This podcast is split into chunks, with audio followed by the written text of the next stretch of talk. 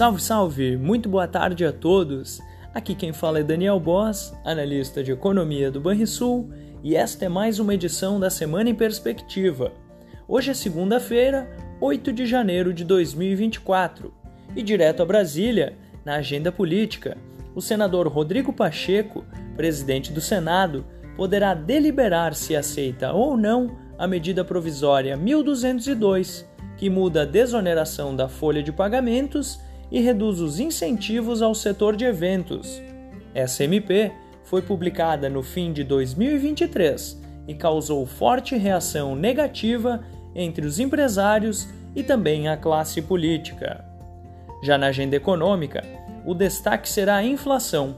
No dia 11, será divulgado pelo IBGE o IPCA de dezembro, cuja projeção é de variação positiva de 0,49%, devido à pressão esperada em transportes, bem como pela recomposição parcial dos descontos concedidos por conta da Black Friday.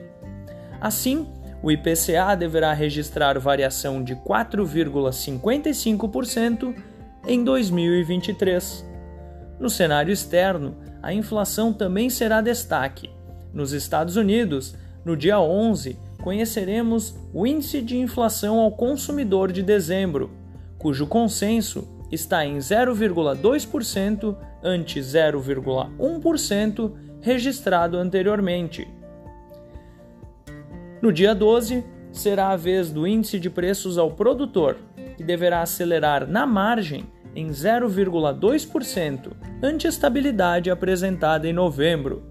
Na comparação interanual, a expectativa é de uma alta um pouco mais forte, passando de 0,9% para 1,4%. Na China, no dia 12, será divulgada a inflação ao consumidor de dezembro, que deverá apresentar novo recuo, desta vez, deflação de 0,4% na base de comparação interanual, ante deflação de 0,5% registrado em novembro. Junto às empresas, também se espera nova queda de preços, de 2,6% na comparação interanual, ante 3% de deflação registrada no mês anterior. Na zona do euro, o destaque foi a divulgação dos números de novembro das vendas no varejo. Nesta segunda-feira, dia 8, as vendas no varejo registraram queda de 0,3%. Ante novembro de 2022, os dados ajustados mostraram uma retração de 1,1% no volume de vendas no varejo. Estes são os principais dados que devem movimentar os mercados ao longo da semana. Agora vamos aos destaques do mercado financeiro.